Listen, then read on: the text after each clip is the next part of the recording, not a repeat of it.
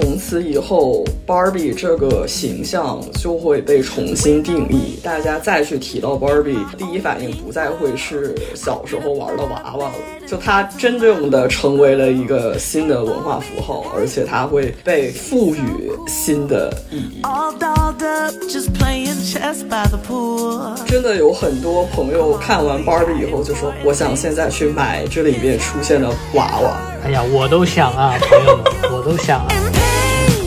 不要低估这个男性观众容易被冒犯的程度啊！这个片子在美国现在已经逐渐成为了美国左右政治两派文化战争中的另一个受害者。大家好，欢迎收听散场通道，我是麦高芬。今天我们来聊一聊正在电影院热映的《芭比》。今天也是非常开心的能请到我们上次在奥斯卡节目里跟我一块儿对赌的 Todd 和 Y 老师。大家好，我是 Todd。大家好，我是 Y。两位老师现在人都在北美对吧？所以应该是看的是北美最先的那一场是吗？是的。Todd 现在人在纽约对吧？对。Y 老师现在是在温哥华对吧？对的。我们三个应该都是看的自己所在地的最先能看到那场对吧？我是在北京时间。十八号的下午五点多看的，应该是国内的首映。然后你们两个也是是哪天来着？周三，周三晚上啊，十九号的晚上，也是美国的最早的一场，对吧？您是 VIP，您看的是那个真正的首映 Premiere，我们就是普通人能买到的最早的一场。我们是普通观众。对对对对对，今天这期节目主要就是来审判我作为一个直男，作为一个 Ken 啊。这还没开始审判呢，我先道歉，我先自己坐上被告席，好吧？就既然我们看的都是最早的那场。说明其实我们对这部影片都是有一个很高的期待的。在我们聊正式的影片内容之前啊，在不剧透的环节，我想先问一问你们，这部影片到底为什么值得我们期待呢？套子先来吧。嗯，说实话，我对他的感情是比较复杂的，因为最初我知道这个片子应该是他立项之后，最终找到 Greta Gerwig 来导演的时候，我当时第一感受是，这实在是一个没有什么意思的垃圾项目。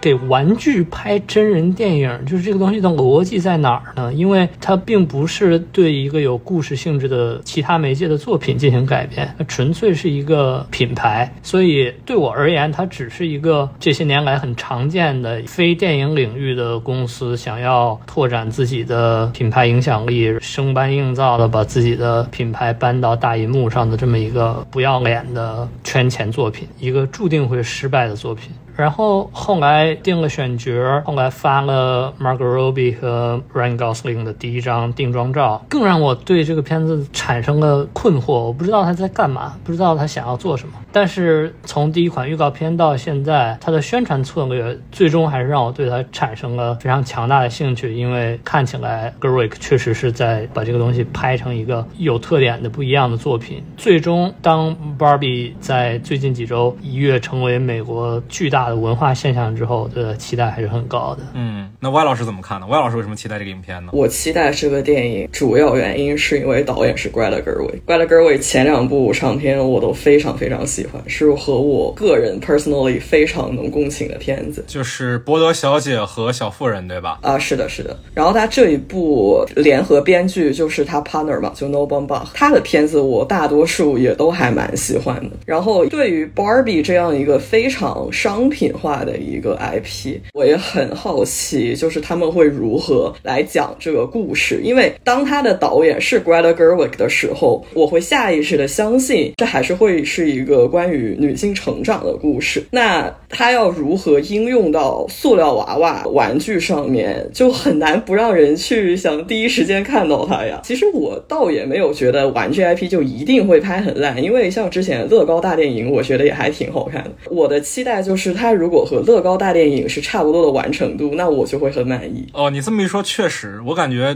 两个片子在喜剧调性上是很相似的，对吧？或者说，其实《芭比》这个片子它的喜剧调性是比较偏动画方式的，对，它就是一种很荒诞、不真实感是很明显的，而且它，我觉得是有在刻意的放大这种荒诞之处。嗯嗯嗯。就我也其实是非常非常期待这个电影的。首先是我们能看到这个片子，它的主创阵容是很吸引人的。刚才两位其实都反复强调，它的导演是格雷塔·戈韦格。虽然我没有很喜欢《波德小姐》和《小妇人》啊，但我也仍然认为他是一个非常有潜力的青年导演。不论是作为导演还是作为演员，他的电影审美是很好的。就是简单来说，我不相信他会做出一个很烂的片子。即使是芭比这样一个看起来不是那么靠谱的项目，刚才 Todd 有说嘛，感觉给玩具拍电影是件挺扯的事儿。我的直觉反应也是这样，我直觉反应是反应不到乐高大电影那一块的。我想象不出来说一个本身没有故事背景的 IP 要怎么去给它加上叙事，来变成一个带有双屏广告性质的电影。就它既要符合广告的要求，又要带有电影的叙事属性，我感觉是一件很难的事情。另外一点是，他第一次发剧照的时候发了两张嘛，一张是马格特罗比的坐在车上笑的那个，很多人说看那张剧照感觉他要吃人是吧？另外一张是粉色的 Rain Gosling，就大家都说辣眼睛。当时我其实有感觉到这个片子它是很有意图的，做一些非常的 meme 化的营销，就是专门去找一些非常带有话题性的点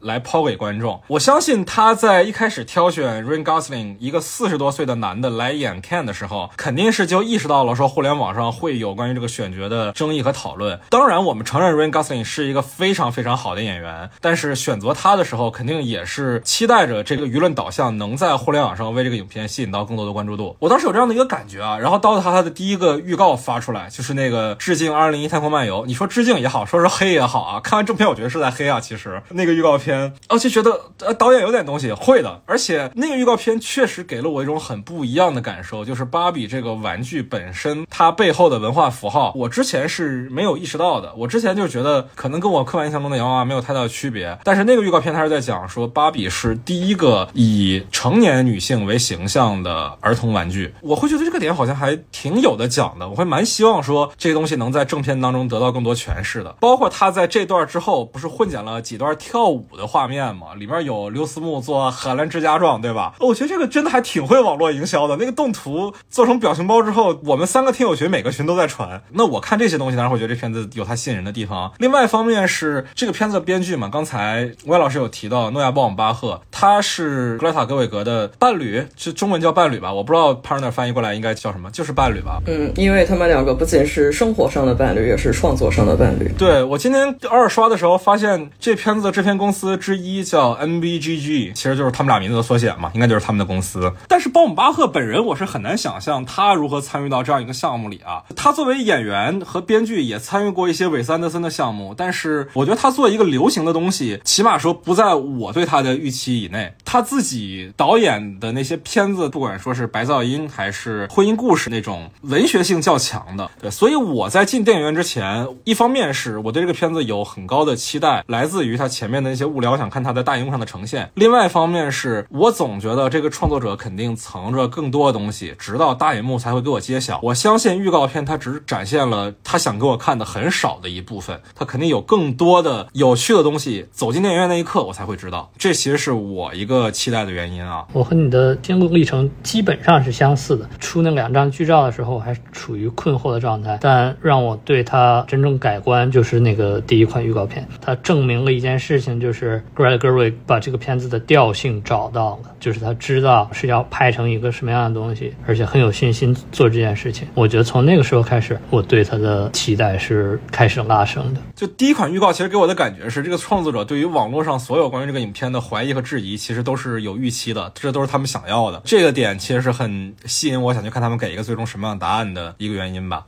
聊完一个预期，我们来聊一聊对这个影片的整体感受吧。那还是先不讨论具体剧情好了，在这一块可以给这个片子打个分儿，还是涛子先来吧。那你不先打分吗？我最后啊，我肯定最后啊！我的天，我今天都坐上被告席了。你也不要有这样的心态，我们都是人道的、公正的，我们都是善良客观的，确保每一个人都接受公平公正的审判，善良客观的对我进行人道主义毁灭。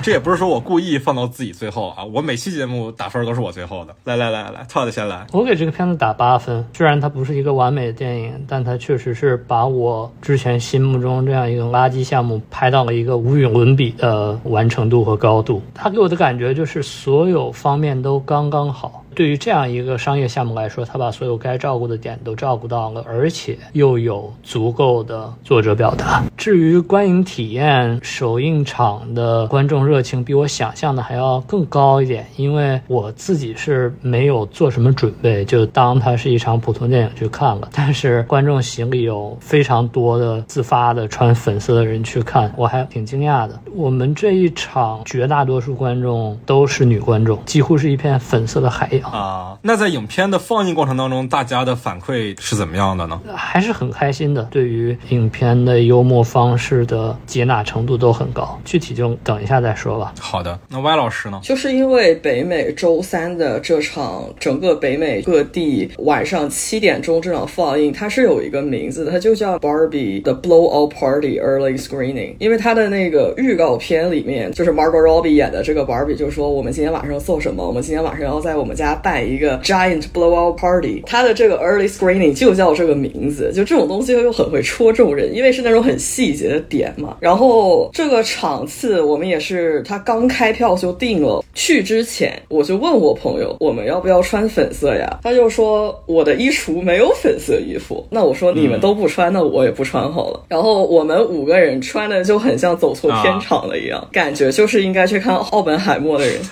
真的，我们五个人的穿搭就黑白拖鞋，随随便便就来了。不是为什么看我们海默的人是这个印象啊？你就是从衣着上非常的 basic，你知道吗？就一点都不够 camp。我那天到了电影院，我就大感不妙，因为全都在穿粉色，而且我刚一坐下，前面居然就有人回头嗨，Barbie。放映就还没有开始，大家都好入戏哦。然后正式放映前，他甚至还会在大银幕上给你很多二维码，你扫了以后下载他的表情包。我在群里已经看到好多了。是的，是的。然后电影放映开始之后，标题 logo 弹出来，全场就响起了热烈的掌声。整个观影过程笑声基本没有停过。后面的一些桥段的时候，也可以听到有人在啜泣。天哪，为什么感觉温哥华的观众比纽约的观众还投入呢？因为纽约观众比较见多识广，对我觉得就是农村人没有什么见识。纽约观众是见过大世面的人了，所以就是纽约观众 把他当成这么一个 event，这么一个大的观影事件来对待，我还是挺惊讶的。因为很多电影现在都有提前场，都在某种程度上会有一些特殊的策划呀什么的。但是在我看来，Barbie 这一场提前场观众的投入程度和其他普通的票房大片是不一样的。它更接近美国观众对于星战或者对于 Marvel 的提前场的关注程度。我们当然后面还会再提到它的宣发，但是它这将近一年的宣发，最终的结果是煽动起了观众的极大热情。这个是我之前没有想到的。是的，之前也看到有人说，大家来看 Barbie 在穿着上上一次这么隆重，还是《原力觉醒》上映的时候。嗯，一堆 cosplay 现场是吗？对，就是大家真的把这个事情看待的。非常的正式。我在放映之后还被人问说：“哎呀，你怎么没有穿粉色？”我那一刻就是非常的后悔。怎么还会有人问啊？对呀，他就觉得你怎么穿成这样就来看了？我的天！然后我给这个片子，因为我也才看了一遍，我现在给他打分也是八分。但是我对他是一种越想越喜欢的心态。过两天我可能再去二刷，但肯定他也没有到像 Lady Bird 或者 The Little Women 我那么喜爱的程度哦。你甚至还更喜欢那两部，对吧？你这个发言也太直男了吧！我的天呐，怎么了嘛？我今天不就是来受审的吗？好的，我刚才就想说，哎呀，麦高芬居然可以公然的讲，他之前并不很喜欢 Lady Bird 和 The Little Women。就这个，你知道，你这种言论放在北美的话，你会被非常严厉的审判。那接下来就是我来接受审判的过程了啊！我目前看这片子是看了两遍，第一遍是国内的首映，是去参加一个活动，那个活动同样也是有着装要求的，就是希望大家都穿粉色。我还特别认真的去优衣库买了一件粉色的 T 恤穿上啊。到了现场发现，虽然现场来的观众主要是女性啊，但是也有几个男性，男性里只有那么零星两三个还穿着粉色来的。除了我，有一个特别明显是陀螺啊，穿的跟火烈鸟一样。我自己是非常非常期待这个片子的，但是我得说，我第一遍看的观影体验其实一般。我一直期待这个片子能在正片的部分给我展现比预告片要多很多的内容。我是抱着一个年度电影的期待去走进电影院去看这部影片的。我希望它能带给我，甚至是类似于去年《瞬息全宇宙》那样的冲击啊！当然，我觉得这对于一个大制片厂，尤其是狗华纳制片的影片，可能本身就是我的错啊。但是我当时确实是没有摆正这个心态，我总期待着说这个片子能有非常非常不一样的电影观念上的冲击。那我觉得确实是没有达到我的预期。我觉得它，我觉得它的正片的内容并没有比预告片展现的要丰富很多个维度，就还是在一个我可以预见的范围里。另外一个问题是，可能是我作为一个长期看类型片的观众啊，对于他一些类型片的剧作处理上，会觉得有一些不够高级的地方。当然这么说可能也很直男啊，我先道歉。首先是我觉得他确实所有的冲突都是用台词交代出来的，这不算剧透吧？我觉得大家有这个预期可能还好点儿。待会儿我可以展开说这这一点的问题是什么啊？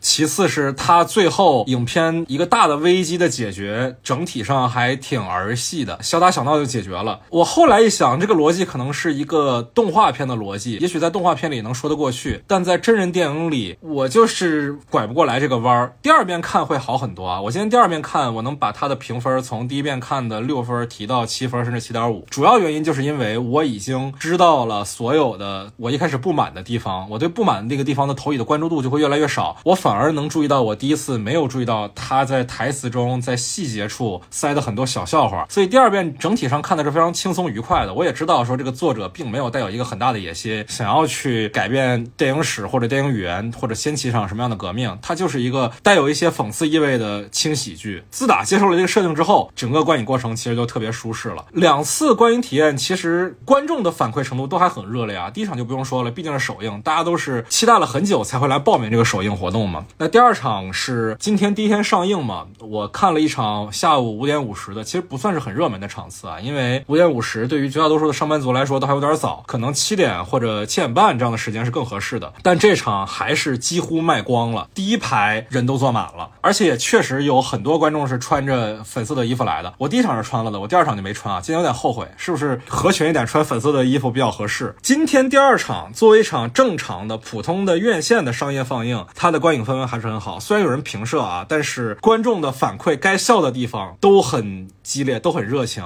基本上每一个笑点都会有回应。我自己在电影院里的笑声不会孤独，不会让我觉得我笑那么大声很尴尬，这就很好了。所以我反而今天的观影体验比上一次还要好一些。呃，我那场首映放映活动还有一个事情特别的，我觉得有点尴尬吧。我们知道《芭比》这个影片嘛，它是一个女性导演拍的女性主题的，甚至可以说是女性主义的一个影片。那场的观众绝大多数也都是女性，但是那场的活动方邀请的两个嘉宾啊，一个是我，一个是陀螺，是作为映后交流的。他们放映完了，先叫陀螺起来回答，然后第二个叫的我。我觉得最尴尬的点就是我们两个都是男的，这样一个影片，然后我们两个男的在放映之后，首先站起来夸夸其谈，我觉得特别的，哎呦，就觉得虽然说这个事儿也不能怪主办方啊，因为这事儿都是提前说好的，但是我当时一拿话筒，我觉得哇，好烫手，我不敢说话了。这多么的讽刺呀！就是电影中的讽刺走进了现实，真正的从 Barbie World 到 Real World。对，完成了一场行为艺术。对对对对对对对对对。麦高芬成为了电影的一部分。麦高芬成为了一个真正的麦高芬，是吧？我当时最后说完话之后，我我我还给自己找补呢。我说我作为一个男性观众，确实不该说太多，但我感觉我好像现在已经说很多了，要不还是把这麦克风交给女观众吧，怎么样的？但是还觉得已经说晚了，就整个人特别紧张。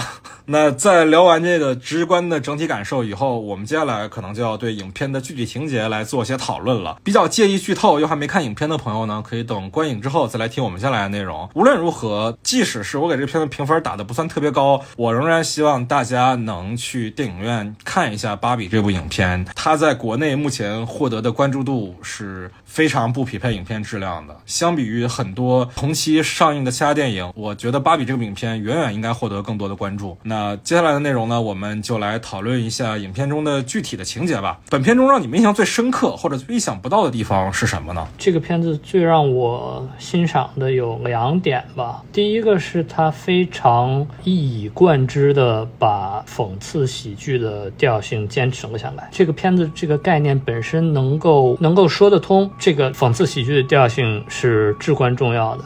呃，第二点也是相关联的，就是在这个讽刺喜喜剧调性之下，它有恰到好处的自我指涉和自我讽刺的元素在里面。这一点对于把这个项目自身蕴含的这个商业性进行化解，也是不可或缺的。这个自我讽刺，你指的是它作为一个商业形象，作为美泰公司的一个知识产权，它的一些自我解构是吗？对，包括对 Mattel 自我解构，包括对华纳的呃自我解构。哪些是华纳的地方？哎，比如关于 Zack Snyder Justice League，、这这个挺明显的。包括 Hank Mirren 最后插嘴说，如果要把这个这件事情讲通的话，不能不能选 Margot Robbie。他不是像 Deadpool 一样，整个片子都在干这个事情，他是在整体当中穿插了一些这些小的片段，我觉得是很有用的。包括他对 Mattel 的这个公司的呈现，也是一个我觉得还算是比较大胆的呈现，就是他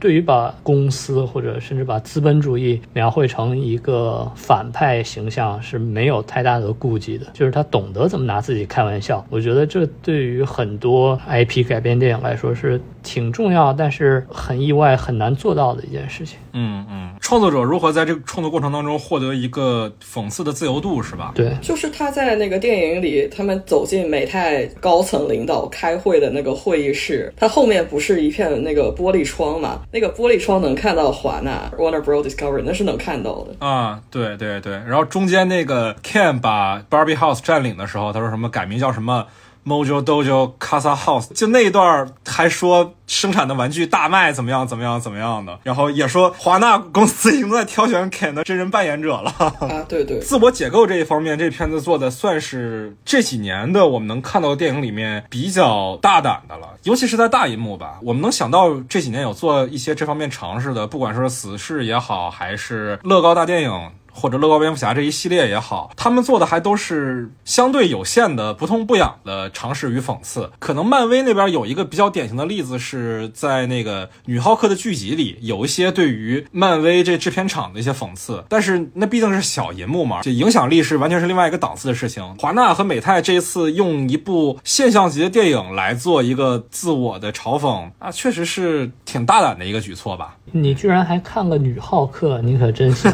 我刚刚想说，我对这个片子的，就我第一次认识到它自我调侃程度有多大，是进到这个 Mattel 总部之后，它呈现这个办公室里面的画面，因为它是致敬法国片叫 Playtime 嘛，我不知道中文叫什么。呃，玩乐时光就是这个小的办公室的里面的这些格子，就我们说大一点，这是对资本主义或者资本家的讽刺。他知道他的目标观众对于某些议题什么样的看法，所以他懂得去拥抱这样的看法，即使这对于他们自身来说其实是一个非常尖刻的批评，但他们并不回避这些东西，挺让我惊讶的。因为这个项目从零九年就开始立项，转了几次手，最后转到华纳手里，感觉好像从 Gory 掌舵这个项目开始之后，创作者获得的自由度好像是比项目立项之初要大了很多。嗯嗯，温老师印象最深的地方是什么呢？这个片子虽然之前出的好几版预告，就给人感觉好像你已经在没看这个电影的时候已经知道了很多，但是真的当他第一段二零零一的这段 tribute 出来之后，Helen Mirren 的旁白并没有停止于预告片的那一刻，而他在继续说什么 Barbie 帮助大家解决了各方面其他的问题的时候，At least that's what Barbie think。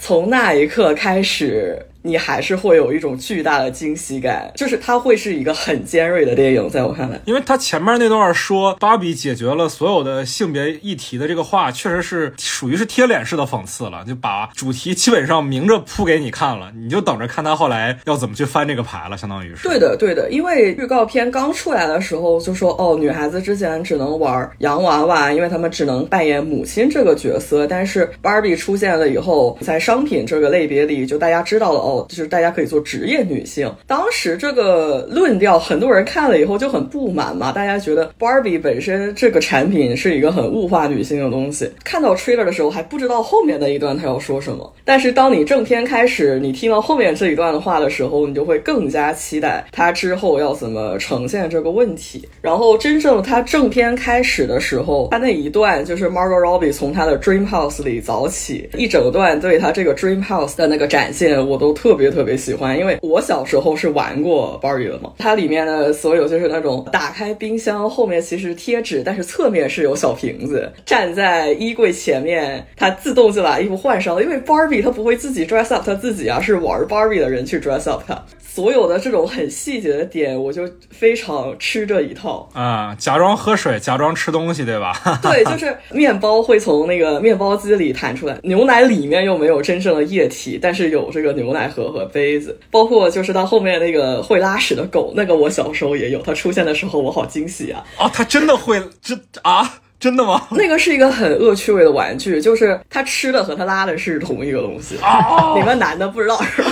不知道，这居然可以是个小孩的玩具是吗？我小时候没有觉得有任何问题。哇，这想起一句中国俗语：“狗改不了那什么是吧？” 我小时候我就是真的没有觉得有问题，而且我有一年夏天玩它玩的特别开心。天啊！包括就是他最后美泰的人说要把 Barbie 抓进盒子里，就是预告片是没有看到那个盒子到底是什么样的嘛？当他电影里真正出现了那个盒子，Margot Robbie 走进去，胳膊上和后背就有那个塑料绳嘛？那金属丝啊，金属丝，对对对，拧的那一种，就是那个是每一个新的在盒子里的娃娃，你拿回来打开，它就是那么绑进去的。就是 Greta Gerwig 去捕捉这种非常细节的点，他就捕捉的特别好。刚才魏老师有提到说你自己也玩玩具这一点啊，片子里面有一个特别好笑的地方。今天我不是跟我女朋友一块儿又重新看了一遍这个片子吗？片子里面那个怪人芭比，你们有印象吧？就永远在劈叉的那个，头发被烧焦，脸上涂的乱七八糟的。我女朋友说她小时候也对芭比做过同样的事情。一开始看的时候我不理解为什么那个芭比永远在劈叉，然后她就说她对那个玩具最后一个印象的时候，就是她把她的腿完完全全的分开，然后就不知道那个芭比去哪儿了。可能现在腿也是分开着的。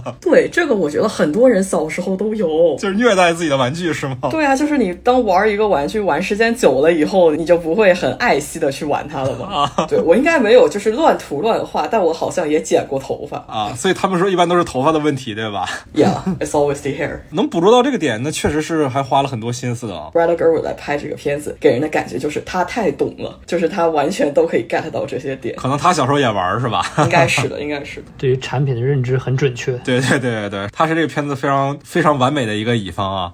是的。还有一个非常触动到我个人的一个笑话吧。其实《Barbie》这个电影里不仅仅是对 Barbie 这个商品或者说品牌进行了一种广告信息，但它这里面很多和其他品牌的一些合作没有那么直白，但是你可以看得出它这个广告的存在感还是很强的。但是这里面另外一个很让我意想不到的品牌方出现是多邻国，就是。我知道你要说什么了，我先笑为敬。胖子有印象吗？就他这里面的这个多邻国笑话。我知道。哦，我的天啊！多邻国是一个手机应用的语言学习软件，品牌宣传的是每天可以花十到十五分钟，日积月累，你可以逐渐掌握一门语言。呃，本人是这个软件的受害者。对。我现在多邻国打卡可能是八百二十多天了吧。最熟悉我这个习性的朋友，当天看电影的时候就坐在我旁边。当这个电影里的这个笑话出现的时候，首先全场爆笑，我也爆笑了。但是那一刻，我被深深的刺痛到了。我就在想，我被这个多邻国笑话刺痛的那一个心情，是不是就像扎斯林看这部电影一样的？就看到关于扎克施奈德的笑话是吗？是的，你说的那个多邻国的笑话，就是片子里面小女孩她爹一个。中年白男在自己女儿已经长大的前提下，仍然在学自己老婆家那边那边的西语，是吧？对对对，Margot Robbie 最后从他们那个车上下去的时候，他不是还在试图用西语和他祝福还是告别？我有点忘记了，就也很好笑呀。对，那种直男学了一种新的语言，然后要其实他也不是很熟练，但他要应用一下。天哪，这不会还是个广告吧？他应该就是一个广告呀。但我就是说，他这个电影里所有对这种广告的处理方式就非常。的高级，你在用一种被逗笑的方式去看这个东西。嗯，那我来说一说我对这片子印象比较深的地方啊，这其实也是我映前对这个影片的一个很好奇的一个地方啊，就是芭比本身是一个对女性的物化的象征，它要怎么来做一个女性主义的表达？那当然，这片子里面它通过自我解构完成了一部分，但另外一部分，我觉得算是很巧妙的一点，就是它构建的这个 Barbie Land 这个地方里面的权力关系，其实。一开始是天然的让男女性别的权利倒置了的。这在片子里面其实也有明确的点出来嘛。Ken 第一次到了真实世界中，就感觉哎，这儿怎么跟芭比乐园什么都是反着的？这个点真的很妙，就是妙到一旦拥有了这个点之后，他把这个矛头指向不单是一个性别的问题了。虽然这个片子里面提了很多次父权制这个词啊，但是因为一开始的权力关系以及芭比们最后不愿意说把芭比乐园复原成最初的样子嘛，他们的意思是最初的样子也不是什么好的，就是他们还是想说沿着当下的这个样貌继续去生活嘛。当他把这个性别关系倒置了之后，他讽刺的就不单是说男性或者说是。有毒男子气概这么一个简单的形象了，它背后指的更多的是权力结构本身存在的问题。当这种权力结构存在的时候，不管你是男是女，都有可能成为被剥削的一方。就像一开始在芭比乐园里的 Ken。就像在真实世界里的女性一样，所以我其实不是很理解说这个片子怎么会冒犯到男性啊？因为我觉得他在一开始就已经去做了一个明确的指涉，就是它不是一个纯粹的、单纯的性别议题的政治宣言，它跟我们去年非常讨厌的那一部《女人们的谈话》是不一样的，它是指向的是更本质的东西。这是我觉得片子里面让我印象很深的一个地方吧。就是其实这个 Barbie Land 和现实世界是一种互为镜。像的关系，现实世界是一个 patriarchy，是一个父权的制度，但是在 Barbie World 里面，显然这个权力关系是倒置过来的嘛？那在 Barbie 世界里，Ken 就是 Barbie 的第二性。Ken 本身是没有一个主体性的，就像 Ryan Gosling 一直在说，哦，There's no just Ken，There's only Barbie and Ken。Ken 只是在大家提到 Barbie 的时候被附加上的一个东西，这就很像现实社会里啊，大家一说起某个女性，要下意识的跟她跟某一个更有名的男性牵扯一下关系，就比 like 哦，他是谁谁谁的什么什么，对吧？对对对对，就我对很多中文电影界的讨论里面最难以忍受的一个词，就是在评。评价弗兰西斯麦克多蒙德的时候，用科恩嫂这个词来概括啊，我觉得简直是。不可理喻。对我一般是叫他 friend，but still 回到刚才那个，那他这个第二性的处理其实是非常巧妙的，因为当 Ryan Gosling 走进现实社会，学到了父权制这个概念之后，他立刻把他带回到 Barbie 世界里，可以说是像其他的 Ken 去布道一样介绍这个概念的时候，大家立刻被这个新的想法吸引住了。就我觉得这个其实是一种非常高级的。对整个社会运动上的一种体现，就是当有人人带回来一个对于自己的这个阶级非常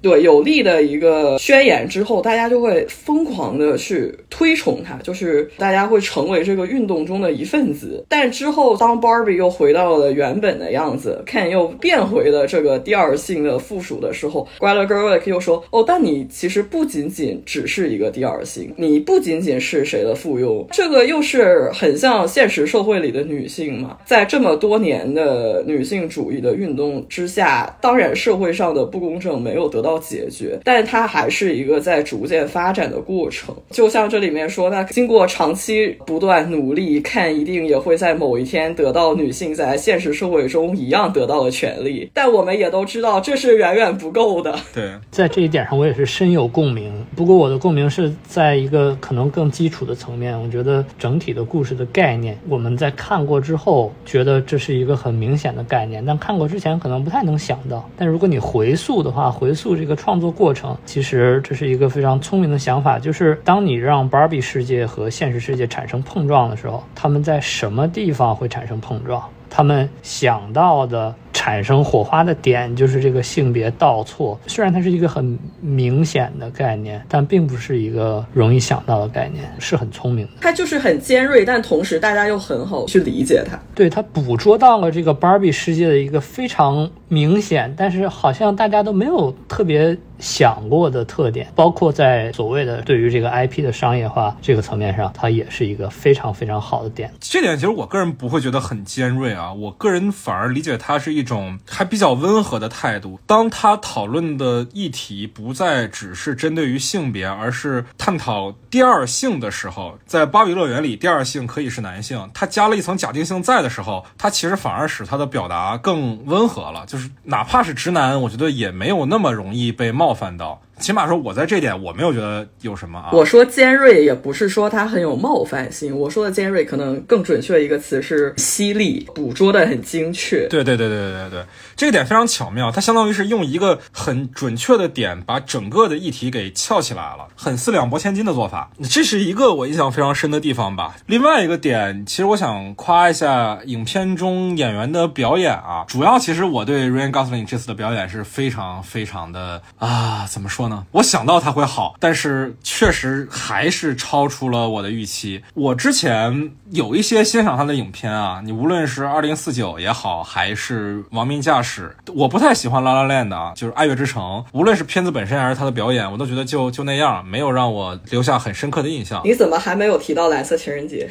哦，蓝色情人节，我就不提现实主义层面了吧，那个现实主义层面是另外一回事儿。就这种高概念、高假定性的片子啊，这几部里面，这一部他完成的确实是太好了。二零四九和亡命驾驶那两个片子里，他的表演基本还是一个调性的，就是台词很少，人物很多情感不外化啊、以至于他最终外化的那么一两场戏，可以让大家印象很深刻。但这个片子里面，Ken 作为一个第二性的男性，作为一个芭比的附属品，作为一个浮夸的塑料玩具的人物，他能在这种属性里面又找到跟真人的表演做结合的中间平衡的很好的点，我觉得是非常非常难的。就这个片子，我觉得是真的有可能给他带来一个男配提名，甚至是获奖的机会的。呃，当然片子里其他演员也都很好啊，但是确实是他的表演让我印象最深，他有大量的很抓马式的表演，非常的让我耳目一新。对，因为其实这个项目官宣是 Ryan Gosling 来演 Ken 的时候，我对这个片子的期待程度就从非常期待跳到了爆炸期待。我很喜欢 Ryan Gosling 的作品，而且我是觉得很多中国观众没怎么看过他的喜剧片，他的喜剧基本都是他早期的这个作品，他这几年演的都是一些苦大仇深型的角色。他就是存在主义的化身，对吧？啊，对，他就是存在主义危机的化身。定妆照刚出来的时候，至少我记得当时美国对他的定妆照还是非常期待，但我记得好像在中文网络上大家就挺不满的，就说哎呀怎么很油啊，或者很老啊，怎么样？但我我当时就也还是很期待这个片子，然后包括他在这个电影里，甚至包括中途一度是一个反派的角色的时候，我都觉得这个角色简直太好了。而且 Greta Gerwig 之前也说过，他写 Ken 的时候就是为 Ryan Gosling 而写的。我觉得 Ryan Gosling 来演 Ken 非常巧妙的一点就在于他本身他的形象、身材也好，长相也好，是一个非常男性气质的一个身材，他的身材非常健美的样子，但他又确实是不会畏惧于把自己的所有 masculinity、所有男子气概掩饰起来，去演 Ken 这样的一个附庸型的角色，所以我觉得非常的好。我觉得男女主角两个人对这个角色的投入程度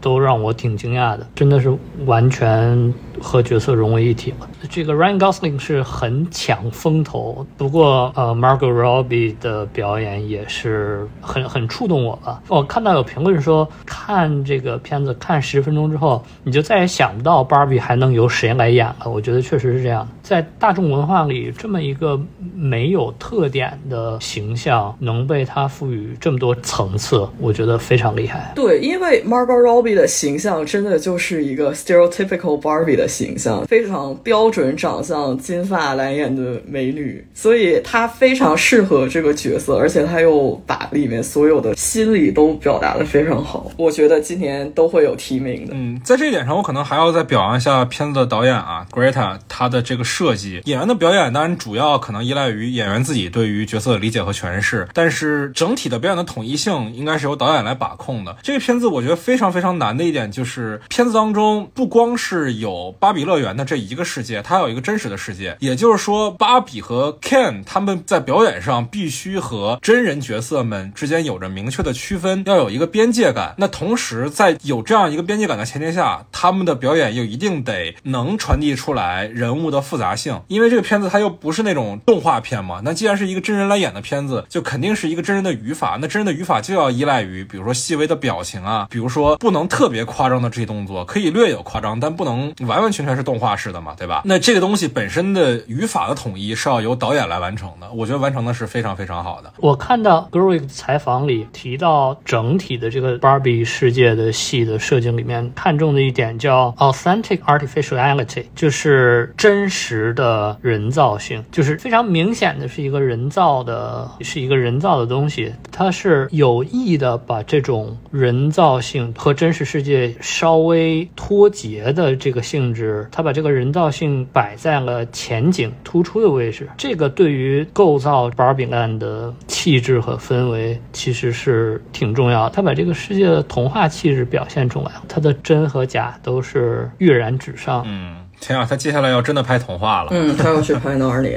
那接下来我们来聊一个会让我自己比较难受的话题啊。毕竟我是给这片子打的分数最低的一个人。其实我自己也有预料到啊，就这片子它的目标受众不是像我这样的观众。我接下来会尝试指出一些我觉得这个片子当中存在的比较明显的问题。这些问题的成因可能是片子本身确实存在着一些问题，也有可能是我作为一个顺直男先天然的局限性啊。那接下来我们来讨论一下。第一个，我觉得。觉得这片子存在的问题就是它的表达方式实在是太直白了，里面有非常多的地方都是直接用嘴来把它的议题给说出来的。不管说是对父权制的讽刺，还是由小女孩之口讲出芭比这个角色、这个 IP 在当代对于女性成长的剥削，还有最后芭比和她的创造者见面那一段非常非常直白的两个人的对话，它几乎所有的矛盾和冲突都是在用对。化的方式来解决，我个人觉得这其实某种程度上不太电影。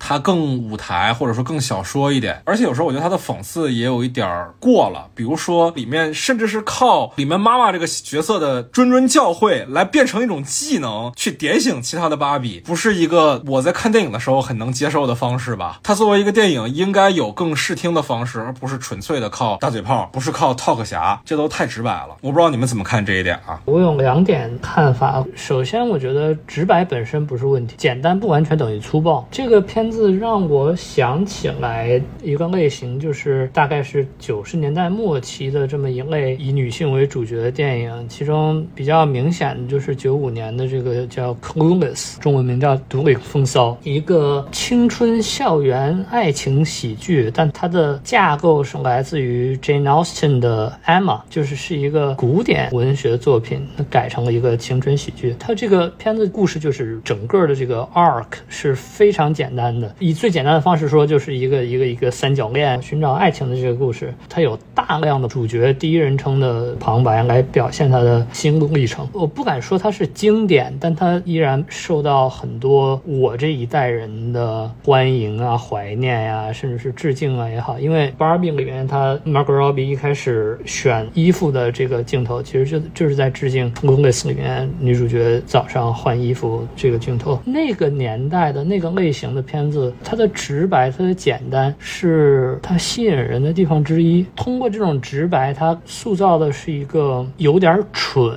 但是非常搞怪、非常可爱的这么一个语调。我觉得好像应该有那么一个词来概括这种电影，但我没有想到是什么。有一个词叫 chick flick，是是不是翻译成小妞电影还是什么的？这两个词我都很不喜欢，但是大概是这么一个概念，就是它的简单是它的喜剧表达的一个途径，也是它。拉近角色与观众距离的一个途径。Barbie 本身它的语调就是这样，那是一种荒诞的、讽刺的、有点蠢的这个语调。所以我觉得在这样一个近乎于童话的故事里面，用这种直白的表达方式是很合适的。你是不是说它的这种直白其实是影片假定性的一部分呢？对啊，我理解了。他构建的世界观就是这个样子，主角有非常简单的任务，有非常简单的成长过程。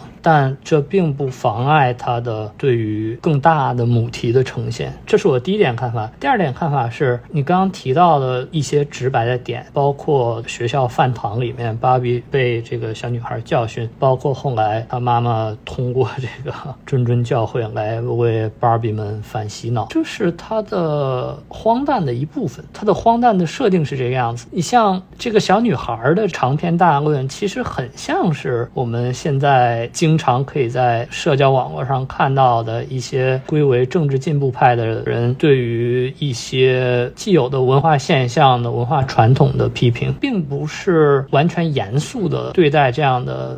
说教，它是有一种玩儿的成分在里面的。他是明知自己直白，但是把这种直白、这种缺乏 subtlety、这种非黑即白的表达，作为他的荒诞的一部分来呈现。嗯，这同样也是假定性的一部分，是吗？嗯，在我的脑海里，好像这两一点有点区别。第一点更倾向于叙事，第二点更倾向于语调吧。啊，OK，王老师怎么看这一点呢？这个电影我们刚看完出来的时候，我朋友就跟我讨论了，我说你会觉得这个电影非常的 preaching 吗？就是非常的直白性的说教。我第一反应是，也许它很 preaching，但是首先它足够好笑，就是它 preach 的每一个点，我几乎都笑了。不管是这个小女孩对着 Barbie 对她进行一些到最后引申到法西斯的批判，还是最后妈妈的这个角色在通过一些非常女性主义宣言一样的对话来反洗脑，她每一次这这么做我都笑了。所以我觉得我首先应该是我已经接受了他的这种设定，其次我是觉得他这么写，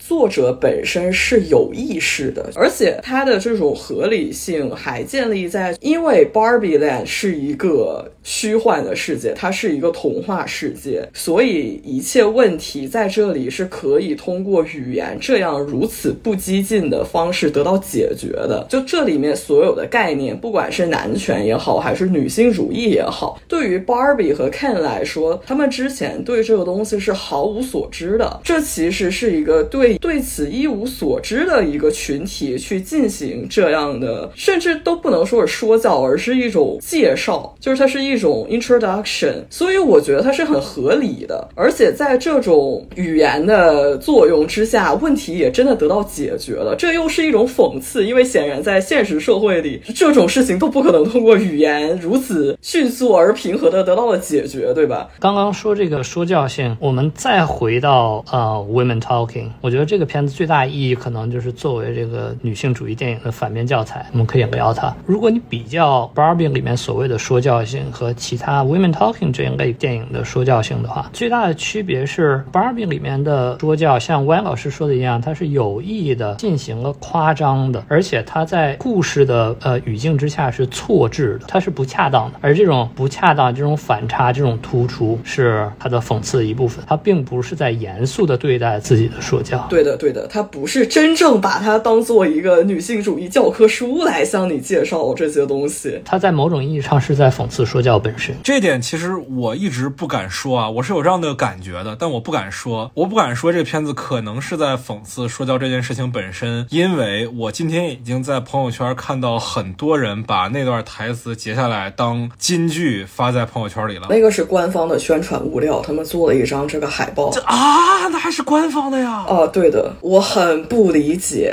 他的这个话本身说的没有问题，他的主题和他的信息都是没有问题的，是没有错的。我觉得那一段也不是笑点，只不过是后面把这个东西变成了一个工具，变成一个反洗脑的措施之后，它成为了一个笑点。对对对，这一段我觉得在现场看的，尤其女性观众是很被打动到，是倒吸一口气的。对的，就哪怕这些内容可能现在看来挺随处可见的，但是真正在影院里大银幕上有人替你说出这么一长段女性真正在现实社会里面对的这一切的时候，女性观众还是很被触动到。我觉得，对，首先我不认为这是一个就是女性主义宣言片，我估计我们之后可能还会聊到这一点。但如果说这里面有女性主义宣言的话，这当然是我认为这是唯一一段真诚的宣言，所以我不觉得把它提取出来作为一个宣传点有什么问题。我觉得把它做宣传海报最大的问题是字儿太多了。做一个还没有去看这个电影的人，你看这个也太长了吧？嗯，我我不知道啊，你看这东西会不会对影片的调性产生一种误解啊？它在此刻的调性确实是严肃的，因为哪怕之前就是这个 Kim 造反，其实也是一种非常轻松的在讲述，但从这一刻开始，他是真正的把这个现实世界的冲击、现实世界中的不公义介绍到了 Barbie Land，情感上是很严肃的一个时刻。而且你之前不是说国内观众其实很多对这个电影的预期是迪士尼公主电影吗？那我觉得这个宣言等于是帮他们猛打了一下方向盘。啊，与其你把它当公主片，不如把它当成一个政治宣言片，看起来可能会更贴近一点，是吧？那至少你在电影里得到它了嘛？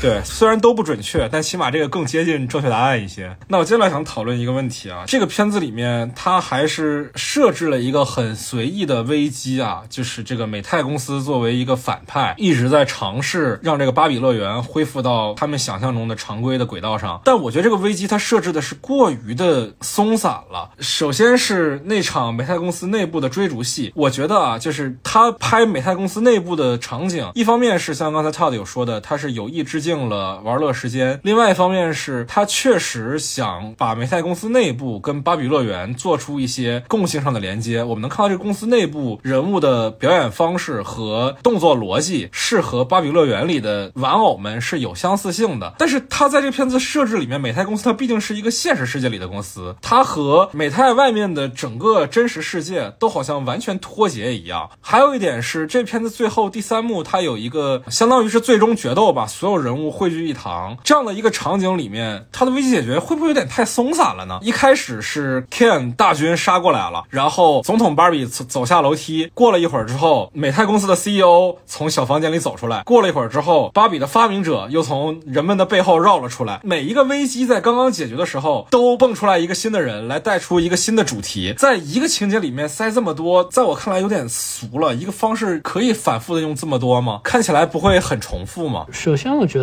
这个 Mattel 在片子中的角色和片子的核心危机，他们两个并不相关。我认为 Mattel 在这个片子里存在的唯一的目的，就是可以让他进行自我调侃，进行自我指涉，就是没他们也行。对，从头至尾，Mattel 就 Will Ferrell 这个角色都是处于片子的外围，他并没有进入片子的核心。我之前以为可能他会对 Mattel 进行更多的探讨的方式是通过这个母亲这个角色，因为她是 Mattel 的雇员，她可能会对 Mattel 进行一个不同角度的分析，但是没有。我个人认为 Mattel 的角色在这个片子里纯粹就是为了被人敲打，为了节目效果。对，至于结尾，我觉得像我们刚才提到的，我觉得它这个核心的危机还是这个性别之间的对立和冲突。所以在我看来，它最重要的核心危机解决方式是 Margot Robbie 和 Ryan Gosling 最后在房间里那场对话。我觉得还是没有太多可以指摘的。当然，他最后变成人的，这是又向前走了一步了，这是另一码事儿。我觉得和核心危机关系不是特别大。说俗一点，是属于一个升华吧，我觉得算是。懂了，郭老师怎么看呢？我觉得这个片子它就没有一个所谓的核心危机，因为它就是一个在调侃、在嘲讽的喜剧。它这里面所有的冲突，它在一个童话世界里，它都不能算是一个严肃的现实主义的冲突。大家不会抱着一个啊，这个冲突会得到一个特别直男想象的那种很戏剧化的解决方式。就我没有这个预期，我觉得都处理的挺好的，而且我同意刚才套老师说，美泰它不是故事核心，它是一个很外围。然后这 Greta Gerwig 自己也说了，他觉得这个片子受《楚门的世界》影响特别大，所以 Barbie 最后走进了现实世界，就有点《楚门的世界》最后他打开的这扇门是一样的。就是他可以抛弃这一切非常完美的设定，但我会拥抱一个真实的世界。嗯，最后那句台词非常妙啊，确实是我非常意想不到的。我在第一遍看的时候，就对最后那句台词印象非常非常的深。说出来，麦高芬，不要感到羞耻，你可以说出来。对，你可以说哦，我没有感到羞耻啊，就是他去见他自己的妇科医生嘛，这一点确实是。其实我们这两天听友群里面也有讨论嘛，就大家在看到那一块的时候，可能都以为他要去做一个面试，他要尝试去融入真人的人类社会，但是他最后选择的是妇科医生这一点，我觉得特别妙的一点就是，真的我们能想到一个人而非社会人最能代表他的是什么，尤其是女性啊，就是接受自己的身体可能存在的问题，觉得还是蛮厉害的。这其实也是塑料人和真人。最大的一个区别嘛，塑料人永远不会有医学方面的问题，但是真人会有。然后他在最后用这一点完成这个事儿，挺厉害的。对，因为他 call back 了嘛。Barbie 和 Ken 第一次去到海滩上，到真实世界的时候，Barbie 就说：“哦，We don't have genitals。”啊，这真的很好笑。对我看一开始外网还有一些海外华人观众在讨论这段，如果在国内上映会不会删掉啊什么的啊？我现在回答一下啊，没有删，国内是留着的。但是不管是 V word 还是 P word，都翻译成了生殖系统。四个字，但我很好奇，说国内这个片子排了特别多国配场次，我就不知道。道这个电影的国配得是什么效果？我的天哪！我也很好奇，但是好奇心并没有使我今天去看。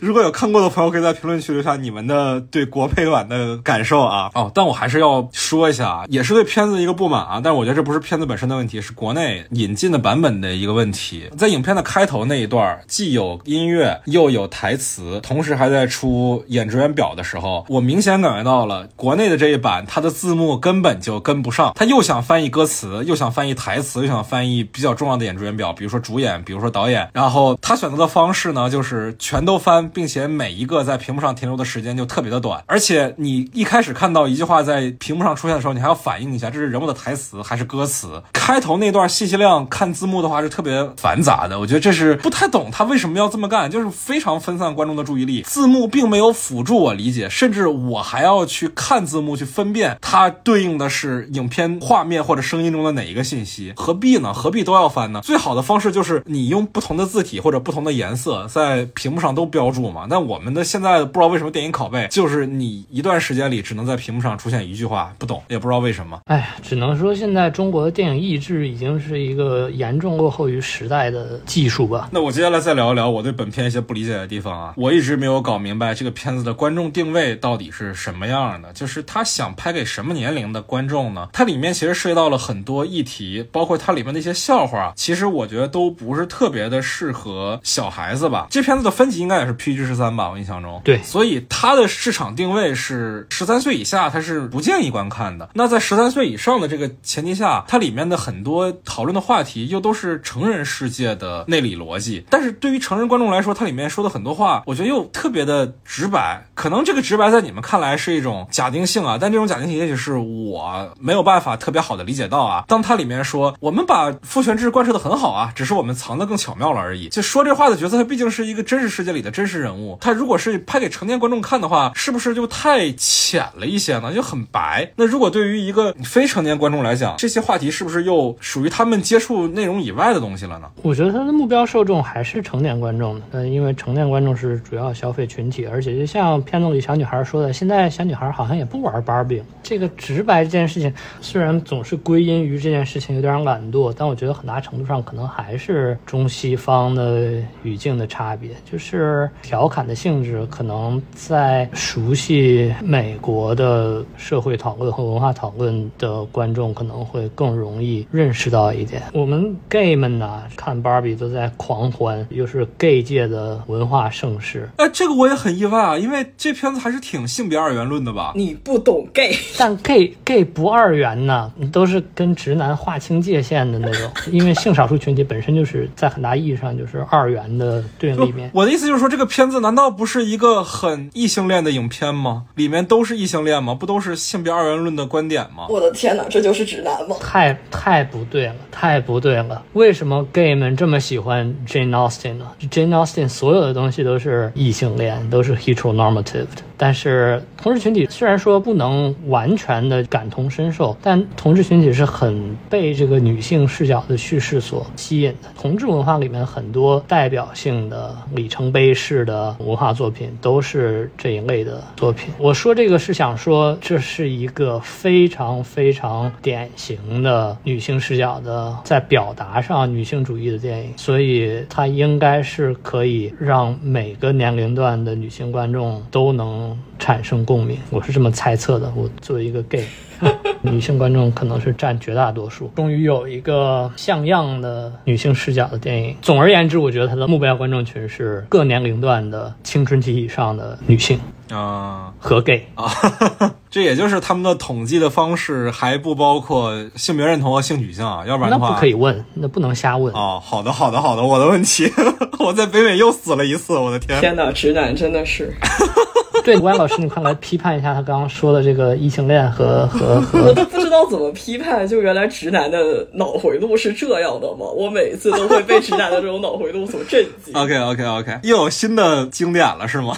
罄竹难书，我真的很震惊。对不起，对不起，对不起，对不起，对不起，对不起，我我我反思一下，来教一教我。我觉得首先，Greta Gerwig 这样的导演，主要的粉丝拥趸就来自于二十岁以上。女性和 gay 这个年龄的女性和 gay 都是，就是就是很会被这种有点知识分子，但又是很细腻的关注个人成长、个人探索，被这种题材所吸引。因为其实这种自我探索，不管是女性还是性少数群体，都会非常在意的大的题材的一个体现嘛。所以说回到这个电影目标观众的话，片方的目的是拥抱。海量观众就是一种 mass audience，就是所有人都会被这个宣发囊括进来。直男会不会？我不太清楚。我已经看两遍了啊，我会。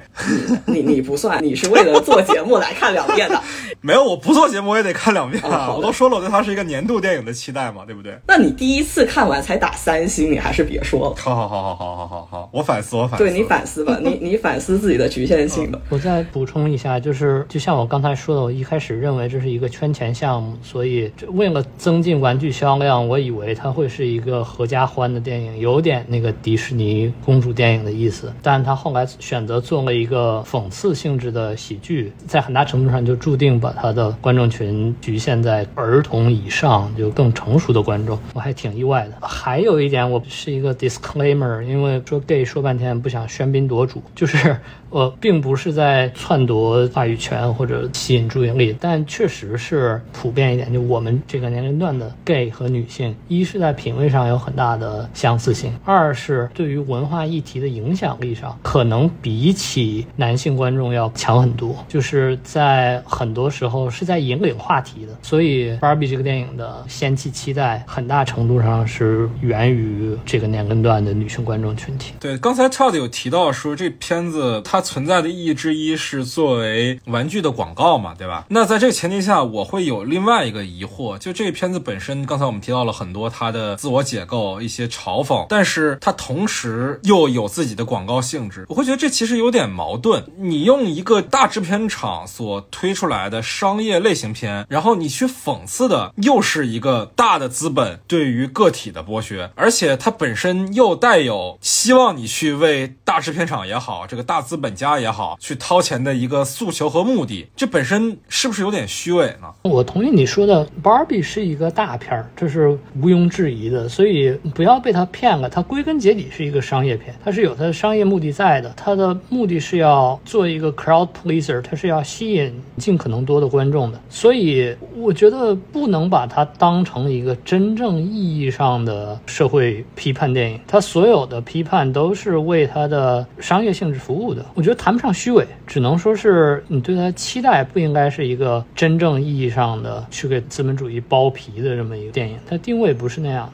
好，魏老师怎么看呢？首先，Barbie 对于 Greta Gerwig 和 Noam Baumbach 来说，就是一个甲方和乙方的关系，接了个活儿。对，就接了个活儿，命题作文。是的，是的，这就是美国岳母片嘛。像我这样的观众，我去看这个片子，最吸引我的是 Greta Gerwig 和 Noam Baumbach，我是为了他们来看这个片子。那我在看他们创作的过程中，我给华纳和美泰花钱了，这个是不可避免的。但难道华纳？和美泰真的会被他们所呈现出的这种程度的讽刺冒犯到吗？就是我们都知道不会，甚至是他们故意的。对，就反而大家觉得很好笑，对吧？观众很买这个账，这其实就从某种意义上讽刺了这种商业巨头的 shameless。所以我不会说他很虚伪，因为乙方接这个活儿，哪怕给你再多的创作自由，你也不可能在一个大片场的情况下去做一个独立电影里才会出。出现的那种，你不会有这种预期。这种大片场的 commission work，我不可能把它打到一个很完美的分数。我理解，我理解。我说这一点虚伪，也不是说针对创作者的批判啊。就这种虚伪与否，我针对的其实也只是说制片厂或者说是资本方，比如说美泰和华纳这两个点。创作者，你作为接了这个工作嘛，能做得好是你的本事。但是片方本身真的就变成了他片子里面讽刺的那样。我做。这个片子其实就是在说一个啊，你看我们也有女性主义题材的东西啊，就像那个 CEO 非常无耻的说的那个，我们曾经有过女性领导人一样。对啊，所以对于我来说，我会觉得这个讽刺更加完整。倒也是，观众花钱买这个账也是这个讽刺的一环，是吧？对我们都是现实世界里的一部分。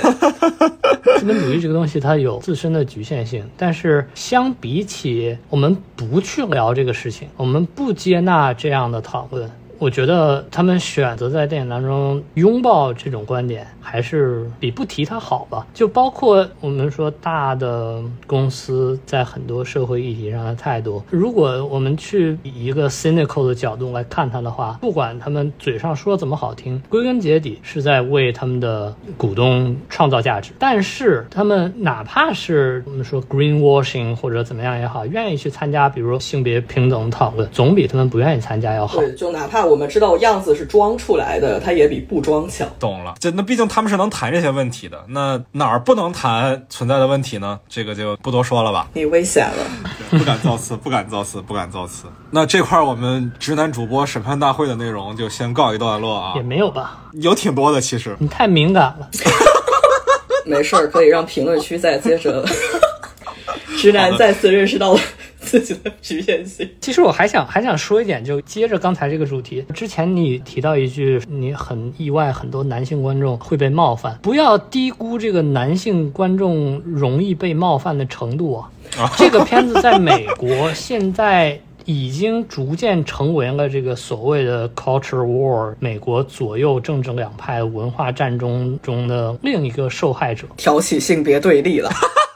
今年以来，这个美国右派对于性少数群体的抨击是尤为激烈，以对跨性别者的仇恨最为突出。所以，今年六月份的时候，我们往年常常见到的一个现象，就是这个很多知名企业会进行这个 Pride 同志骄傲相关的这个宣传活动，比如把他们的 Instagram 头像换成彩虹色啊什么的。今年非常之少，所以这也是引发我刚刚的那个看法的一个原因，就就是哪怕我们知道他们是在做样子，但是做样子总是比不做样子好。就当他们在做样子的时候，我们都觉得哎太假了，但是当他们开始不做样子的时候，好像这个事情反倒变得更糟糕了一点。它体现了我们当今的这个文化和社会讨论的境况有多么之差。所以现在呢，Barbie 又成为了美国右派的一个新的攻击对象，就他们有一个 obsession，对于这个所谓的 alpha male 的推崇，就是男性应该是那种占主导地位啊，有男子气概啊，硬汉，对，哪怕像你们刚刚说的，Barbie 其实是在女性主义层面以外，它是对一个更 general 的性别和权力结构的议题的讨论。但是在很多保守派眼里，他看不到这个，他看到的只是电影中对男性的表现，只有这种所谓的 beta male，就是这种弱势的女性化的、屈从于女性性别之下的第二性的表现。他们很受冒犯的，他们认为这是就是所谓的那个 woke propaganda，是左派又一次无耻的对美国公众的洗脑。所以他在美国的文化影响力，不管是正面还是反面，都确实已经达到了一个新的高度。男性很被冒犯的。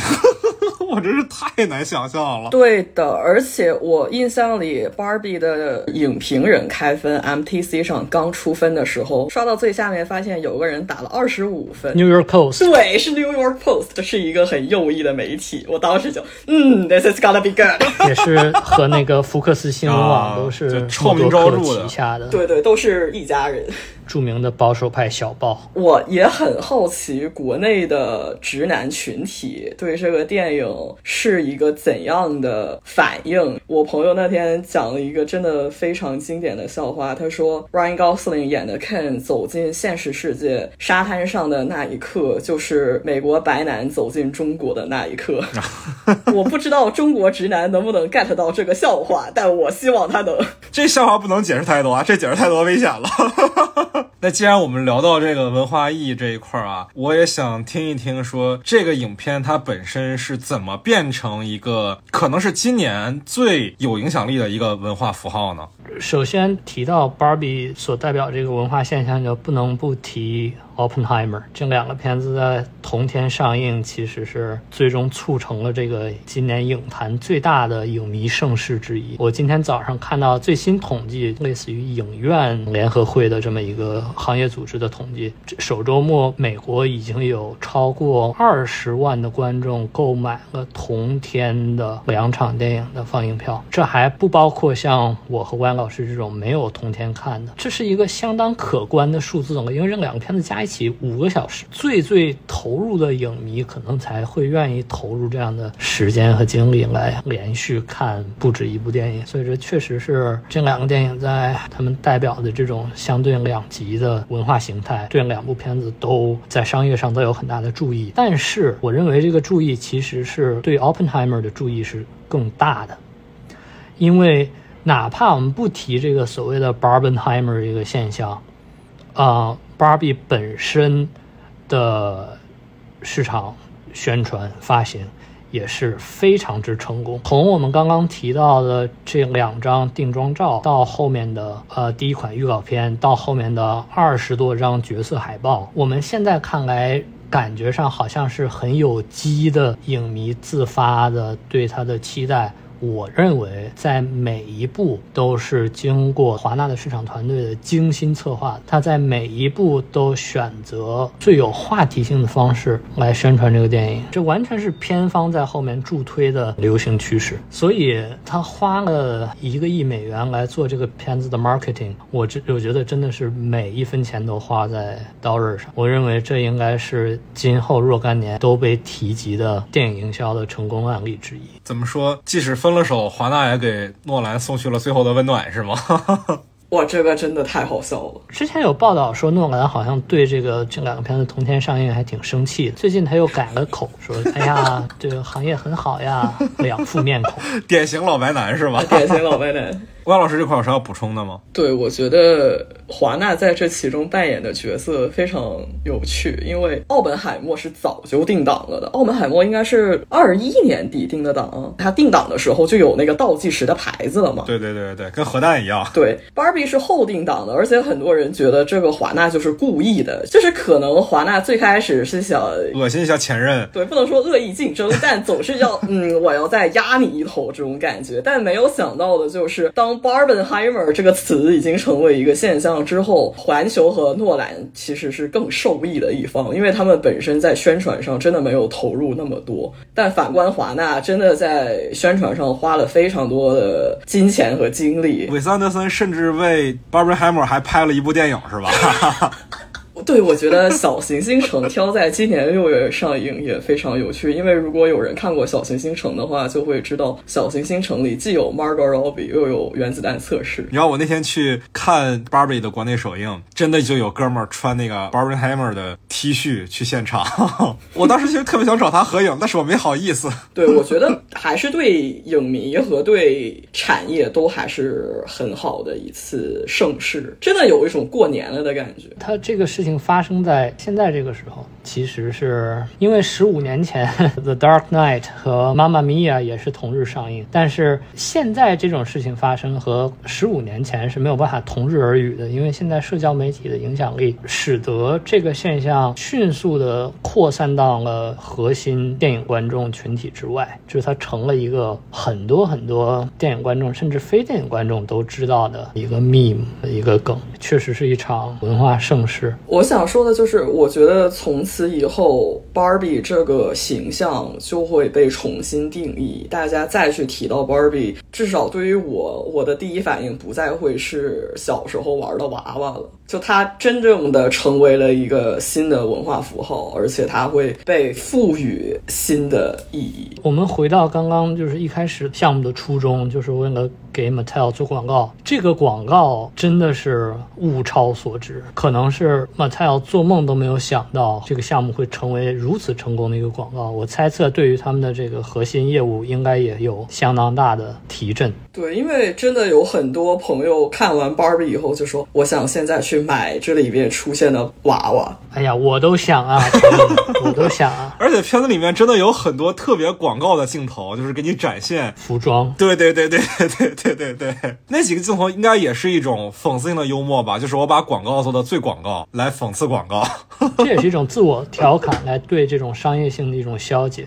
来，我们来聊最后一个话题，就是刚才我们提了很多嗯 Barbenheimer 的话题啊，毕竟这两个片子都是同一天上映的，两位现在也都看过了啊。当时我们在做奥斯卡节目的时候做那个赌局，也是聊到说大家会去先看哪部电影，你们两个都是选的先看芭比，只有我选了先看奥本海默，但是我现在已经看了两遍芭比了，还没有奥本海默看啊。这两部片子如果做对比的话，你们的观影体验或者说推荐的顺序会是什么样的？当然啊，我还是希望大家如果有条件的话都看这两部片子啊，无论是如果在大陆的观众现在去电影院支持一下芭比，还是之后等奥本海默上映的时候去电影院看奥本海默，还是说在海外的观众可以直接一天把两部电影都看完，都希望大家去大荧幕上感受一下当下最值得讨论的两部热门影片。两位又是怎么看这两部影片的呢？我觉得如果要连着看的话，当然很多观众可能不具备这个条件，但是如果是要连着看的话，我觉得还是先看芭比是比较比较合理的选择，因为它相对来说比较轻松。Oppenheimer 是我所看过的诺兰最严肃的电影之一，也是我觉得可能是他职业生涯的巅峰作品。呃，看过之后，我半夜三点钟从影院走出来。可以说是兴奋的不能自已，这个情绪之下可能不太适合就去看一部轻松愉快的电影。但我确实是非常喜欢《open timer，》，我觉得它是代表了诺兰创作水平的最高点，给我的感觉是那种一个电影创作者投入。毕生心血，对他个人来说最重要的那种电影。就如果这两个片子如果一定要比的话，我觉得《Open Time》是更好一点的，因为《Barbie》说到底，像我们刚才说的，它是一个 commission work，是一个命题作文，是一个广告，是一个商业作品，它并不是一个完美的电影。麦高芬提到的很多问题也是客观存在的啊，它不是一个完美的电影，但对我来说，《奥本海默》是一个是一个完美的电影。完美哦，嗯，我是完全支持《奥本海默》拿最佳影片的。哇哦，我觉得我应该声明一下，我不是一个诺兰粉，我通常情况下不是特别喜欢他的电影。这也是我对你之前的一个了解，对，非常憎恶他的上一部电影，但是确实，《Oppenheimer》在我心目中是他最成熟的作品。我认识 Todd 十来年啊，从来没有见过他对一个影片能评价这么的高啊，这是真的。然后，那我们来听一听 万老师的看法，请万老师反驳。Todd 老师说他三点钟看完这个电影，非常的兴奋。我觉得我就是恰恰相反。疲惫，哎，对，真挺疲惫。嗯，我觉得我看完《奥本海默》就像麦高芬第一次看完《芭比》，我就在想，我是一个不适合的观众吗？就为什么我不理解导演在干嘛呢？而我看完《奥本海默》，就像麦高芬第一次看完《芭比》了。对对对对对，我们这期节目一定要连着今年的奥斯卡节目一块儿听啊！真的，节目效果太好了，朋友们。好，你继续。首先，我觉得我去看《Oppenheimer》，我的预期方向是没有问题的。我很同意 Todd 刚才说的，就是这可能是诺兰作者性最强的一部作品，而且他投入了非常大的心血。他抛除了以前他的这些商业大片的所有商业娱乐向的属性，这些在《奥本海默》里全部没有。这个电影非常的严肃，但我就是不太理解这个电影到底是想要干嘛。我看完这个电影以后，我甚至。觉得八分我都达不到。那好，就接下来一个非常简单的问题啊，就明年奥斯卡上，你们觉得谁拿的提名会更多，谁拿的奖会更多？Oppenheimer 提名会更多，它在总体上是一个更厉害的工业成就。吴老师怎么看呢？我觉得奥本海默明年奥斯卡可能十个提名起跳。哇哦啊！但是诺兰好像一直都差不多是这个数哈。但我觉得诺兰是有机会凭奥本海默最终收获奥斯卡啊！就无论是导演奖还是影片奖都有可能是吗？对，是有可能的，包括 screenplay 啊，就是编剧。对对对。好的，那我们就期待明年奥斯卡吧。那今天关于这部《芭比》，其实我们也讨论了很多了啊，也可以说是对我的审判啊。你不要总强调我们在审判你，你把你自己放在了一个受害者的地位，你怎么回事啊？你总是挑起对立，假。装受害者，真的是你作为一个 powerful public figure，对吧？都被邀请去看首映了。嗯，作为公众人物，需要承担一定的那个接受批评的那个。是是是我不少难得了。重说。那真诚说啊，那今天关于这部电影《芭比》，我们也讨论了很多了，从影片本身到影片外延出来的文化现象，再包括啊，我们对于它和奥本海默之间的一些说是阴差阳错也好，说是有意为之也好的千丝万缕的联系啊，也做了比较全面的复盘。当然啊，关于这部影片还是有很多值得外延讨论的部分，也欢迎大家在评论区跟我们交流。同时呢，也欢迎大家加入我们的听友群，在微信上搜索 After Cine，添加我的个人微信号就可以申请入群了。也欢迎大家关注我们的官方微博散场后的 After Cine。那今天也非常感谢两位人在北美的朋友。你不感谢一下我给你做封面吗？哦，对对对对对，对这这是非常重要的一件事情，这是非常重要的一件事情啊。就是你怎么能忘了的？那假装受害者看不到对你的爱，看不到大家的辛勤付出，我的天哪！真的这。事儿我一定要严肃的说一说啊！从前一阵《芭比》快要上映的时候到现在，我大概换了得有五六次头像吧。第一次是我自己 P 的图啊，就我把我自己的头像换成了 Barbie 的配色。后来 Todd 看不下去了，他就给我做了几个头像。然后我们这期的封面呢，也是我们的 Todd 老师做的，非常非常的感谢。我时常反问自己，我配吗？然后我的答案总是我不配，非常非常的感谢。不客气，原谅你了。好的，那我们就下期再见吧，朋友们，拜拜。拜拜拜拜。I used to float,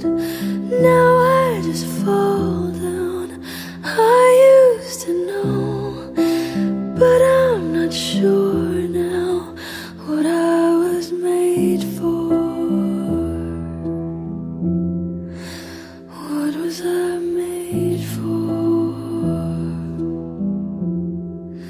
Taking a drive. I was an ideal, looked so alive. Turns out I'm not real, just something